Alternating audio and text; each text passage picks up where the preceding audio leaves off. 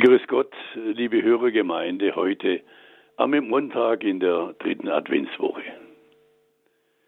Der, Abreiß, der Abreißkalender ist dünn geworden und hängt ganz leicht an der Wand.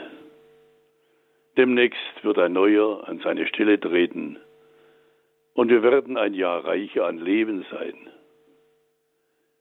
2023 hat uns als Fortsetzung aller vorangegangener Zeit weiter zu den Menschen geformt, die wir in diesen Tagen sind. Aber zunächst steht die Weihnacht an, diese einmalige Auszeit im Jahr. Sie werden sie wohl feiern im Rahmen dessen, was ihnen an diesem Fest wichtig ist, was es abhebt von anderen Festen und Feiern und wie es zu ihrer christlichen Tradition gehört. Lassen Sie sich darauf ein dann werden es Tage sein, die trotz aller Spannungen in Gesellschaft, Wirtschaft und Politik geprägt sind von dem, um das es in der Weihnachtsbotschaft geht. Freilich, leider, Gott sei es geklagt, wird es für viele, für viel zu viele in der Welt wiederum eine Kriegsweihnacht sein, überlagert von den bangen Fragen nach dem, was für sie noch Zukunft sein kann. Aber auch bei der ersten Weihnacht war es eine polarisierte Welt, in der das Ereignis der Menschwerdung Gottes stattfand, in der das Wort Fleisch geworden ist, in der er in sein Eigentum kam, aber die Seinen ihn nicht aufnahmen. Dennoch ist es geschehen. Und wir dürfen uns dieser Botschaft vergewissern, nicht als Erinnerung an, an etwas, das einmal war in jener Zeit. Lesen und hören wir das Evangelium in der Gegenwartsform, wird es uns wieder herausholen aus dem Alltäglichen. Dann wird auch an uns geschehen, was mit den ersten Zeugen von damals passiert ist, die es uns berichtet haben. Ja, sie mögen es leibhaft erfahren in ihren Gefühlen, dass das Ja Gottes zu seiner Schöpfung auch ihnen gilt. Begegnen Sie Gott und Sie können ihm Ihre Geschichte, Ihr Gestern, heute und morgen getrost überlassen, samt allen Erinnerungen, Erlebnissen, Begegnungen, samt aller Freude, allem Schmerz und allen Hoffnungen. Sie mögen sich Gott überlassen mit den vertrauten Menschen, an die Sie in diesen Tagen besonders denken. Sie mögen sich Gott überlassen mit allem Neuen und Alten in Ihrem Leben, mit dessen Größe und seiner Kleinheit, mit allem, was Sie bei sich tragen an Befreiendem und Belastendem. Gehen Sie engagiert gelassen ins Jahr 2024, gespannt darauf, was kommen wird und wie es sie fordern und formen wird. Und in der Hoffnung, dass auch im Jahr 2024 neben vielem Unbegreiflichen auch Heil und Frieden zu finden ist. Das Kloster Heiligenbronn, von wo aus ich zu Ihnen spreche, ist ein Konvent von Franziskanerinnen. Es liegt nun nahe, hier besonders dem Erfinder der Weihnachtskrippe Franz von Assisi nachzutun. Und das ist nun in diesem Jahr das ganz Besondere an franziskanischen Orten auf der weiten Welt und an den dortigen Krippendarstellungen. Denn in der Weihnacht im Jahr 1223, also vor 800 Jahren, feierte Franziskus die Geburt Jesu in einer Grotte im italienischen Greccio nach. Damit hat er die Tradition der Weihnachtskrippen begründet und erreichte so die Herzen der Menschen.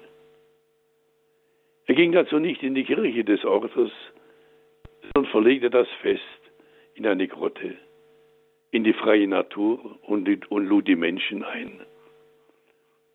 Dort organisierte er ein Krippenspiel mit echten Tieren, echten Menschen, sogar einem echten Neugeborenen.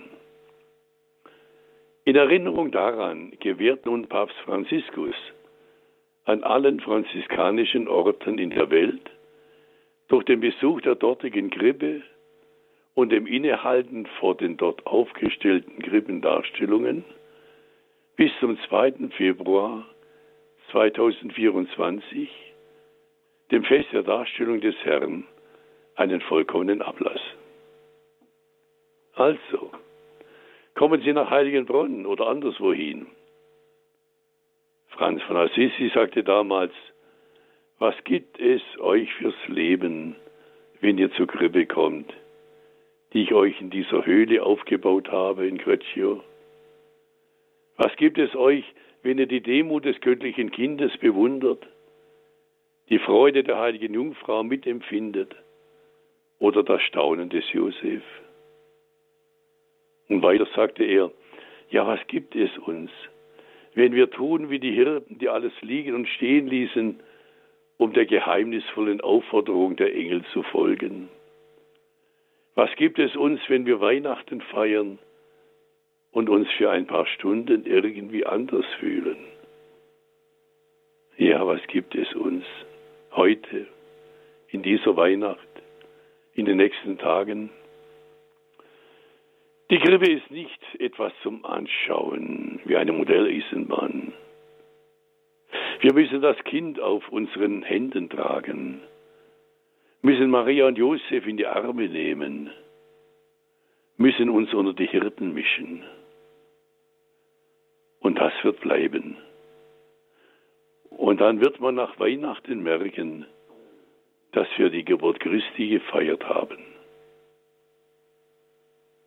Also stellen Sie sich im Blick auf den Ablass vor eine Krippe und meditieren Sie, beten Sie, schauen Sie da hinein mit dem Satz, der für uns geboren wurde, der für mich, für mich geboren wurde. Liebe Hörergemeinde, in der Gewissheit, dass unsere Zukunft wesentlich in Gottes Hand liegt, mag Ihnen jetzt der alte, uralte Segen gelten. Der Herr segne dich und behüte dich. Der Herr lasse sein Angesicht leuchten über dir und sei dir gnädig. Der Herr erhebe sein Angesicht und schaue dich an.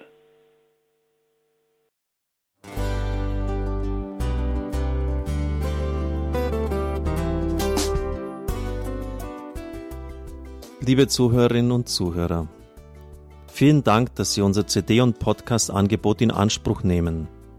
Wir freuen uns, dass unsere Sendungen auf diese Weise verbreitet werden. Dieser Dienst ist für Sie kostenlos.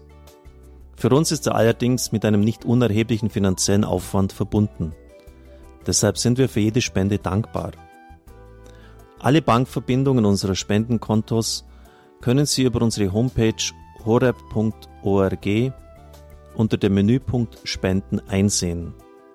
Dort besteht auch die Möglichkeit, online zu spenden natürlich nach den neuesten Sicherheitsstandards. Sie können diese Informationen auch bei unserem Hörerservice unter der Telefonnummer 08328 921 110 erfragen. Ich wiederhole die Rufnummer 08328 921 110. Vergelt's Gott für Ihre Unterstützung. Ihr Pfarrer Kocher.